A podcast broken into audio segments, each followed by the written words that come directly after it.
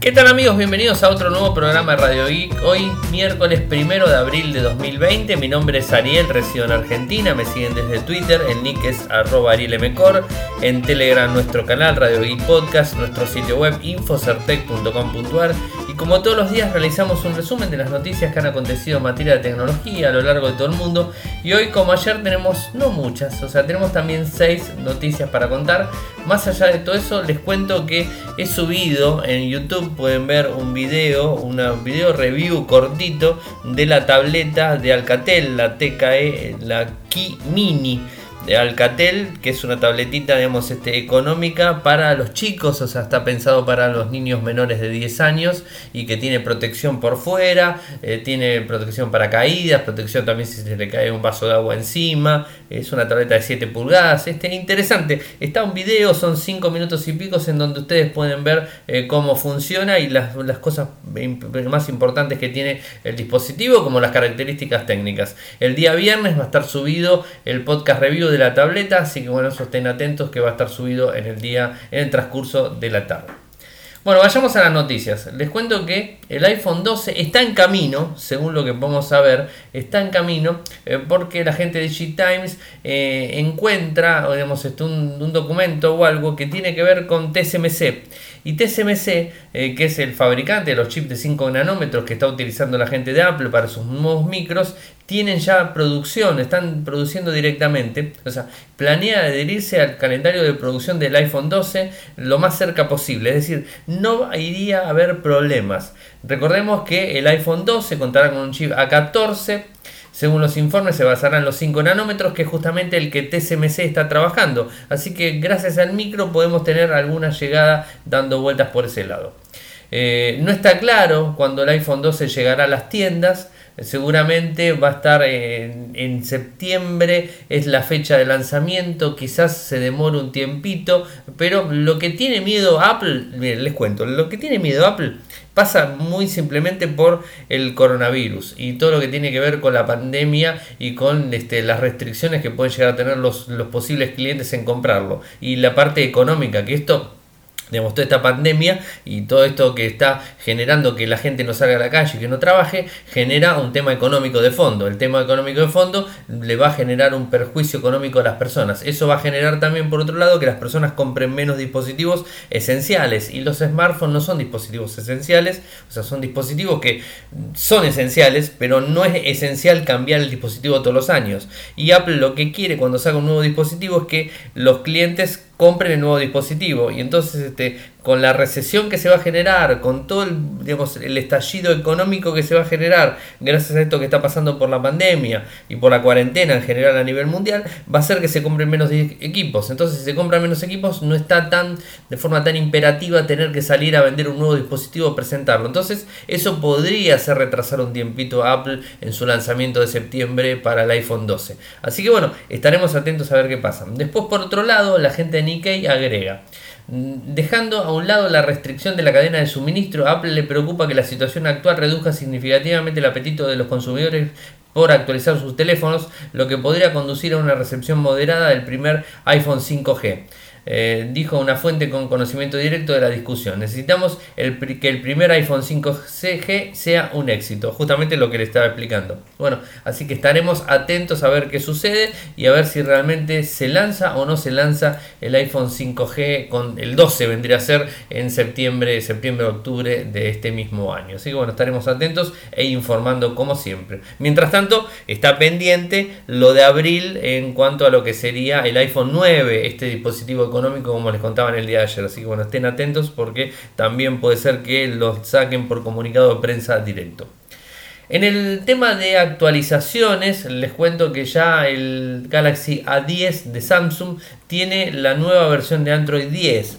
Es un dispositivo, digamos, con características más reducidas. Es el primer dispositivo de gama de la línea A que tiene, que tiene Samsung. Es el más económico y el menos potente viene un software, la versión es la A107FXXU5BTCB y digamos este cuenta con la actualización de Android 10 y también lo que sería el One UI 2.0, pero tiene versiones reducidas, es decir, no tiene todas las mismas funcionalidades que tiene el S10 o el S20 con el UI 2.0, o sea, no tiene todas las funciones, pero la gran mayoría las tiene disponibles. Y esto está relacionado directamente al hardware que está dispuesto en el dispositivo, así que bueno, esto es una buena noticia por un lado y por el otro lado tenemos algunas limitaciones. Igual el que tiene el A10 ya sabe sus, este, sus limitaciones en cuanto al equipo, así que no creo que digamos, se encuentre gran diferencia entre uno y el otro.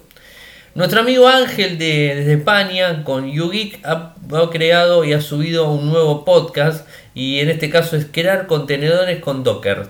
O sea, esto es un poco lo que está hablando. Y eh, bueno, o sea, está el podcast directamente, lo publiqué en Infocertec, así que lo tienen directo para poder descargarlo y contarlos. Es una cosa muy específica de Dockers. Los Dockers son los, eh, los contenedores famosos que tiene eh, Linux para poder crear un determinado ambiente de desarrollo. O sea, crear, no sé, un ambiente de desarrollo donde ponemos un LAMP, donde ponemos este, un servidor web con una base de datos y ahí la volcamos en un Docker directamente, en donde ponemos en vez de tener máquinas virtuales con todo el sistema operativo completo, el Docker lo que hace es tener la posibilidad de correr una base de datos, correr un servidor web, correr una otra base de datos, correr y en el mismo equipo tener varios Dockers puestos con varios servicios corriendo. Entonces es como que vendría a ser como una mini, o sea, está mal dicho, o sea, yo sé que los eh, sysadmin me van a criticar, pero digamos, para tratar de bajarlo al, digamos, a la escucha normal de los este, oyentes de Radio Geek, es como un mini servidor, un mini, una mini máquina virtual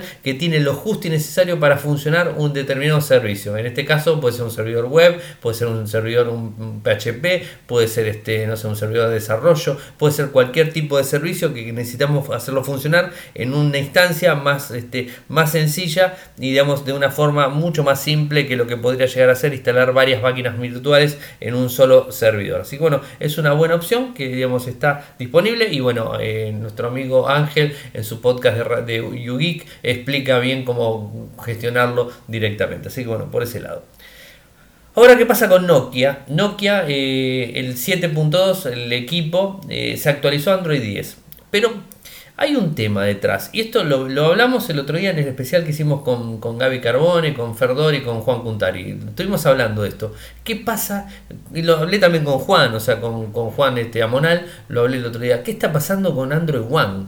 Android One parece ser de que no está siendo lo que debería ser, no se le está prestando la importancia que se le debería prestar y los dispositivos que vienen con Android One, que tienen, supuestamente las actualizaciones más rápidas, las tiene Android One, o sea, un equipo, o sea, una misma marca, un fabricante que saca un dispositivo con Android One contra un dispositivo que lo saca sin Android One, con su interfaz gráfica. Vamos a poner Xiaomi. Xiaomi tiene dispositivos con, su MIUI, este, la última versión, que no me acuerdo si era 11 o 12, bueno, tiene con MIUI su versión y tiene Android 10, mientras que el MIA 3 sigue estando con Android 9 y es Android One, o sea, este, entonces no se termina de entender bien cuál es la política y cómo los fabricantes acatan o no acatan las, eh, las órdenes de Google o las restricciones que le pone Google o los lineamientos que le pone Google, mejor dicho, eh, para que digamos, tengan las actualizaciones y que estén garantizadas las actualizaciones. Porque estamos hablando ya desde septiembre hasta ahora, ya pasaron muchos meses, o sea, hace mucho tiempo que ha pasado y no estamos viendo las actualizaciones en los dispositivos. Yo no sé si es un problema del fabricante, de los fabricantes, o si es un problema de Android, o si es un problema de no sé quién es el inconveniente. Pero hoy lo vemos recién que este Nokia 7.2 que vino con Android One, hoy se está actualizando a Android 10, hoy recién. Mientras que tenés teléfonos Samsung que no tienen Android One y que tienen la versión este, ya directamente instalada Android 10. O tenés Motorola que viene con versiones base, digamos, este, y viene con Android 10, mientras que algunos Motorola que vienen con Android, con, con Android One, como el Motorola One, recién ahora están actualizando. Es como que Android One no sé si es la promesa que realmente digamos, este, eh, empujó en su momento y si es la promesa del sistema operativo stock de Google con actualizaciones más, este, más fervientes y más actualizadas en, el tiempo. Me parece que no está haciendo, o sea, no está cumpliendo su rol de ser la distribución de Android más fiable que está en el momento, o sea, no está cumpliendo su función. Y acá lo estamos viendo. El programa de Android One se está demorando mucho, en este caso se demoró un montón. El Nokia 7.2 eh, tiene la versión de software la 2.250 y que bueno, que ya tiene todo lo que incluye Android 10 hasta el año pasado. Bueno, este es un dispositivo que está instalando y Android, eh, digamos, Nokia está empezando a actualizar algunos de sus dispositivos, no todos, o sea, con lo cual vemos este, un pequeño inconveniente en, este, en este sentido. Así que bueno, estaremos atentos a ver qué sucede eh, con Android One en, en el futuro. Por, ejemplo, el Xiaomi Mi A2, el dispositivo que tiene clavo acá adentro, ella tiene un Mi A2, se le actualizó en estos días a la última, el último parche de marzo eh, con, este, con todo lo que son las actualizaciones de Android 10. O sea, se les actualizó algunas cosas de Android 10. O sea, no solamente el parche de seguridad, sino que le dice la actualización, que les voy a pasar para que la vean la captura, que la hice una captura y la, me la compartí. Dice algunas funciones nuevas de Android 10 están incluidas ahora. ¿no? Antes no estaban incluidas, bueno, ahora están incluidas. Es decir, el Xiaomi Mi A2, que es un teléfono del 2018, se sigue actualizando, mientras que el Xiaomi Mi A3, que es un teléfono del 2019, no se actualiza todavía Android 10. Entonces es como que no se termina de entender bien cuál es la situación de los fabricantes o si Android One está fallando parecería todo, todo apunta que, que, Android One está fallando, que no es lo que prometió en su momento, o por lo menos es lo que estamos viendo nosotros, los usuarios, y estamos viendo los que más nos gusta la tecnología, que vemos que los dispositivos Android One no se actualizan como se deberían actualizar. Así que bueno, estaremos atentos e informándoles como siempre. ¿Qué pasa con WhatsApp en España? Bueno, a las 23 horas del día de hoy, del primero de abril, España estuvo teniendo problemas para poder enviar fotos eh, enviar, descargar fotos y enviar y descargar audios. O sea, estaba teniendo esos problemas.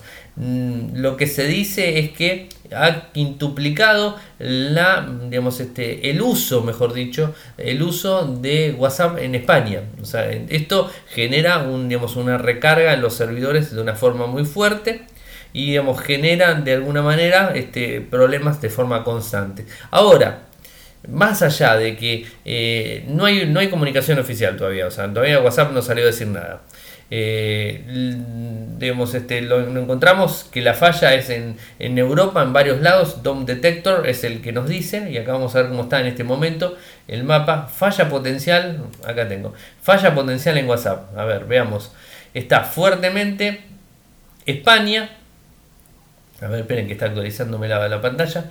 Tengo fuertemente España. Argentina, yo particularmente les digo que acabo de hacer una, llamada, digamos, este, de más de 30 minutos, no tuve problemas, estuve mandando fotos, no tuve problemas, Brasil está teniendo problemas, Venezuela está teniendo problemas, este, España completamente está teniendo problemas, este, el Reino Unido, en algunas partes del Reino Unido está teniendo problemas, Turquía no. Bueno, hay algunos lados del mundo que están teniendo problemas. Acá tengo el mapa de Dove Detector, los problemas que tiene WhatsApp en este, en este mismo instante, que lo están marcando directo. O sea, es es un tema, digamos, importante de WhatsApp. Ahora, lo que no entiendo es que cada vez que falla WhatsApp, falla en Europa. O sea, ¿se fijaron ustedes que en Europa es donde más se está fallando de forma constante y en otras partes del mundo tarda en fallar o digamos no falla lo mismo? Quizás es el uso que le dan en Europa genera más, más fuerte que lo que pueden llegar a darles en otra parte del mundo. También hubo algunos, este, algunos informes relacionados a Facebook, que Facebook también falla, porque Facebook, recuerden que tiene Facebook Messenger, que también se puede hablar por teléfono, se puede hacer videoconferencias. Y algunos este, también eh, detectaron y digamos, informaron problemas con Facebook Messenger, así que bueno, es un tema. Instagram también algunos han detectado con problemas en los estados que no se podían ver, pero en Europa, todo esto en Europa. Así que bueno, estaremos atentos informando. Por lo menos aquí en Argentina, hasta lo que es en el momento, no estoy viendo problemas, aunque me está marcando, si yo veo en Argentina, me está marcando como que tengo problemas en Argentina. En algún radio de, en Capital Federal está teniendo problemas, yo por lo menos no estoy teniendo ningún problema con, este, con WhatsApp ahora, pero acá está marcando que parece que usuarios están teniendo inconvenientes. Esto de, según DOM Detector, que es uno de los servicios en donde se reportan los problemas. Así que bueno, interesante por ese lado. ¿Qué pasa con Zoom? Bueno, Zoom es, digamos, hoy por hoy es la aplicación estrella, superó a Twitter en la bolsa, está primero en descargas, se instala en Android, en iOS, en, Linux, en Windows, en Mac, eh, se instala en todos lados, se utiliza en todos lados, eh, pero parece ser que está teniendo problemas de seguridad de forma constantes. ¿no? O sea, eh, está filtrando direcciones de correo electrónico y las fotos de los usuarios y les brinda a extraños la posibilidad de iniciar una videollamada con ellos. En un informe que proviene de Vice, indica que hay una falla de configuración del directorio de empresas de Zoom. La configuración agrega a otras personas a la lista de contactos de un usuario si hicieron una cuenta con una dirección de correo que comparte el mismo dominio. Se supone que la configuración eh, facilitará a las personas encontrar a sus compañeros de trabajo dentro de la misma empresa. Sin embargo, varios usuarios de Zoom informan que se registraron con una dirección de correo electrónico personal y que Zoom los agrupó junto con las miles de otras personas. Al estar agrupados, la información personal se compartió con miles de personas que ahora pueden llamarlos. Un usuario de Zoom le dijo a Vice que podían acceder a los nombres, imágenes, directorios, direcciones de correo electrónico de 995 personas después de haberse agrupado junto con ellos en otros usuarios. ¿Qué es lo que dice Vice? Vice eh, bloqueó el dominio, Zoom bloqueó el dominio, eh, lo contactó Vice por el problema y ahí lo bloqueó. La compañía señala que mantiene una lista negra de dominios e identifica regularmente los dominios que se agregan es complicado, o sea, baneos directamente de correos electrónicos están baneando lo que es Outlook y lo que es Gmail, que son los más usados, están baneándose, o sea, no se están pudiendo utilizar para... Eh, se pueden utilizar, no, mejor dicho, se pueden utilizar, pero no están yendo a la base de datos esta que les digo que, digamos, se comparte. Eh, una medida bastante complicada, un servicio que pintaba muy bien, que tiene sus, este, sus limitaciones. Recuerden que Zoom tiene una limitación bastante grande, que digamos, solamente permite charlas hasta 40 minutos y después se tienen que reconectar las personas. O sea, esto es importante. Y después, más allá de eso, tiene un límite de usuarios también, que no recuerdo el límite, creo que eran 100 usuarios. O sea, este, no, el número de usuarios lo estoy diciendo de memoria, no lo recuerdo, pero sí los 40 minutos y hay que reconectarse. Igual para llegar a los 100 usuarios hay que es mucho, ¿no? O sea, es una cosa complicada. Y después tiene un servicio que es ilimitado, con usuarios ilimitados, con tiempo ilimitado, y ese vale 14 dólares más o menos promedio al mes. Y ese servicio es más la parte corporativa que se puede tener. El problema de Zoom es que envía los enlaces de forma pública y al enviar los enlaces de forma pública cualquiera lo puede capturar y se puede sumar a una conversación y más si uno arma una, un Zoom con varias personas, puede realmente este, tener complicaciones. Así que, bueno, es todo un tema, esto de Zoom se está moviendo muchísimo en el mundo, se está utilizando muchísimo, en todos lados lo vemos, en la televisión lo vemos, en todos lados hablan de Zoom, pero realmente tiene falencias. Eh, yo particularmente insto a los usuarios a que utilicen otras plataformas. A ver, si son personas que tienen que comunicarse con una, dos, tres, cuatro personas, utilicen WhatsApp directamente. WhatsApp les permite comunicarse con cuatro personas, con tres personas más, sin problemas en la misma pantalla y funciona perfecto. O sea, en video, en videoconferencia. Si no utilicen Messenger, si no utilicen Hangout, Hangout de Google, si pueden utilizar Hangout de Google, es una de las mejores opciones que yo utilizo y la utilizo a nivel corporativo. Utilizo dos versiones de Hangout, hay dos versiones, está la Hangout común y la Hangout Meet. La Hangout Meet es la versión que viene con G Suite. G Suite que es el correo electrónico de Google en particular, es decir, mi correo electrónico que es info.infocerte.com.ar está volcado en Gmail, porque justamente estoy pagándole a Google por utilizar los servidores de ellos y utilizar los correos desde sus servidores, entonces utilizo G Suite. Entonces yo puedo tener Hangout Meet. Hangout Meet lo que permite es que yo pueda comunicarme con cualquier persona es enviándole un enlace directamente o sea, y admitiéndolo, o sea, sí o sí tengo que admitirlo en la, en la videoconferencia, lo tengo que admitir y una vez que lo admito, eh, esa persona va a poder compartir y poder hablar conmigo, eh, pero le envío un enlace y digamos, Hangout Meet permite que se lo envíe a cualquier usuario de Yahoo, de Hotmail, de Outlook, de Gmail, del correo electrónico que fuese. En cambio, Hangout común, convencional, el gratuito, solamente permite a Gmail, de Gmail a Gmail. Con lo cual tenés que tener una cuenta de Gmail cargada, si no, no te funciona. Importante para tener Hangout Meet o Hangout común es utilizar el navegador, el explorador Google Chrome que lo tenemos la gran mayoría de usuarios, eso es lo más importante y nada más, eso es lo que necesitan. Y si están usándolo por usuario común y corriente, el usuario de a pie, el que tiene una cuenta de Gmail y quiere usar Hangout, lo puede usar. ¿Cómo lo utiliza? Bueno, ¿cómo hace una videollamada con Hangout? Miren, les voy a hacer paso por paso. Eh, para generar una videollamada pueden hacer directamente tienen una, opción directo para poder hablarlo en el costado derecho izquierdo tienen una opción de, digamos, de hacer clic a una persona y directamente generar una videollamada. O sea desde el mismo navegador lo pueden hacer. Y del otro lado la persona le puede estar contestando el celular tranquilamente. Eso por un lado. Si quieren generar una videollamada con más personas ¿Qué es lo que hacen? Se van a calendar, a calendario. Mañana voy a ver si armo un tutorial. Nos voy a armar un tutorial directamente en Infocertec porque me parece que es necesario hacerlo. Se van a calendar, eh, a calendario, ponen crear. Cuando ponen crear, les va a, digamos, armar una, una cita cualquiera en cualquier lado. Ahí tienen agregar título, evento, recordatorio. Bueno, le dicen más opciones. Y cuando van a más opciones, tienen la posibilidad de agregar un Hangout directamente, agregar una videoconferencia en Hangout.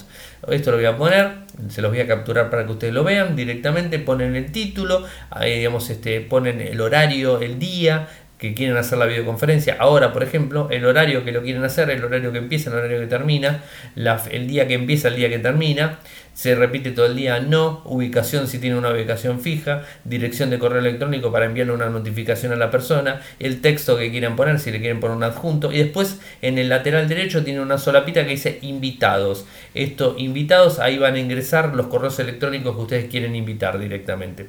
Y después ponen guardar y ahí cuando guardan directamente les crea el Hangout ya armado para un horario determinado que quieren hacer con varias personas a la vez. Esta es una forma de hacerlo. La captura de pantalla del programa de hoy va a estar esto justamente. Les voy a poner esta captura para que ustedes vean cómo se hace con los, con los títulos y todo. Ahora lo dejo guardado, así hago una captura y se los comparto y lo puedan ver. Y mañana en Infocertec voy a estar armando una nota de cómo utilizar Hangout de una manera simple. Así que bueno, para que puedan utilizar Hangout y no tienen que pagar un peso a ninguna compañía, funciona bárbaro, tienen, no tienen limitación, pueden cargar hasta 200 personas, eh, a un teléfono lo pueden llamar perfectamente, funciona a 10 puntos y para darles un dato final, el final final, les cuento que ustedes vieron que yo todos los lunes salgo, ahora por los feriados no estoy saliendo, o sea, me toca la semana que viene, pero por los feriados no estoy saliendo, pero salgo todos los lunes en el noticiero de la Universidad de Cuyo, o sea, en el canal, en el noticiero de los lunes a la noche. ¿Cómo salgo con ellos? ¿Cómo salgo por videoconferencia con ellos? Es por Hangout. Utilizo Hangout. Ellos me llaman al Hangout, directamente yo activo y hablo directamente. Ellos toman la señal desde allá y digamos, este, arman toda la plaqueta con todas las cosas. O sea, utilizamos Hangout para hacer la videollamada. Cuando usábamos Skype funcionaba muy mal. Teníamos problemas todos los días. Empezamos a usar Hangout y se eliminaron los problemas. Funciona mucho mejor y una diferencia que tiene contra Skype, porque alguno me lo va a decir, Skype lo que tiene es cuando vos creas una videoconferencia con varias personas, en la videoconferencia la estás creando vos en tu dispositivo. Es decir, tu dispositivo es el que está trabajando. Si sumas una persona, trabaja más, más. Si sumas otra persona, trabaja más. Si sumas una persona, trabaja más. Si sumas una persona, trabaja más. Es decir, mientras más personas agregues a la videoconferencia en, Skype, el equipo que va a estar haciendo la videoconferencia va a estar trabajando excedido. En cambio, en Hangout, no, porque lo hace directamente los servidores de Google que están en la nube. Así que bueno, esa es la gran diferencia que tiene. No es que sea un fanático de, digamos, de, de lo que tiene que ver con, eh, con Google o con Gmail o lo que sea, simplemente se los hablo desde la experiencia, desde que lo he utilizado en muchas oportunidades, lo vengo utilizando hace más de, desde que salió Hangout, que lo vengo usando con Juan, con Amonal, lo grabábamos los videos larguísimos de, de, Tuxinfo, los programas especiales de Tuxinfo del podcast, lo grabamos con, con Sky en principio y me dolía la cabeza lo mal que funcionaba hasta que empezamos a usar Hangout y empezó a cambiar toda la historia. Estoy hablando hace casi 7, 8 años, entonces no les estoy hablando que lo uso ahora porque es ahora, lo vengo usando hace muchísimo tiempo y funcionan perfectamente ¿Y quién no tiene una cuenta de Gmail para utilizar? O sea, si no la tienen, la crean en 5 minutos. No cuesta más que 5 minutos crear una cuenta de Gmail y ya pueden utilizar esta herramienta que es fantástica. Bueno, espero que les haya gustado el programa de hoy. Saben que pueden seguirme desde Twitter, mi nick es arroba arielmcor, en Telegram nuestro canal, Radio y Podcast, mi correo electrónico personal arielmcor arroba gmail.com. Si nos quieren apoyar lo hacen desde Patreon, www.patreon.com barra www.patreon.com barra Un dólar, recuerden, en, adelante es lo que cuesta un café por mes. Nuestro sitio web es infocerte.com.ar. Muchas gracias por escucharme y será hasta mañana. Chau. Toyoko ofrece cursos de programación y servicios de desarrollo de software a medida. Para más información ingresar a toyoko.io. Podés editar tu libro digital en Infocertec. Encontrá más información enviando un correo electrónico a info.infocertec.com.ar. Para auspiciar en Radio Geek Podcast, pueden enviar un correo electrónico a la cuenta info.infocertec.com.ar.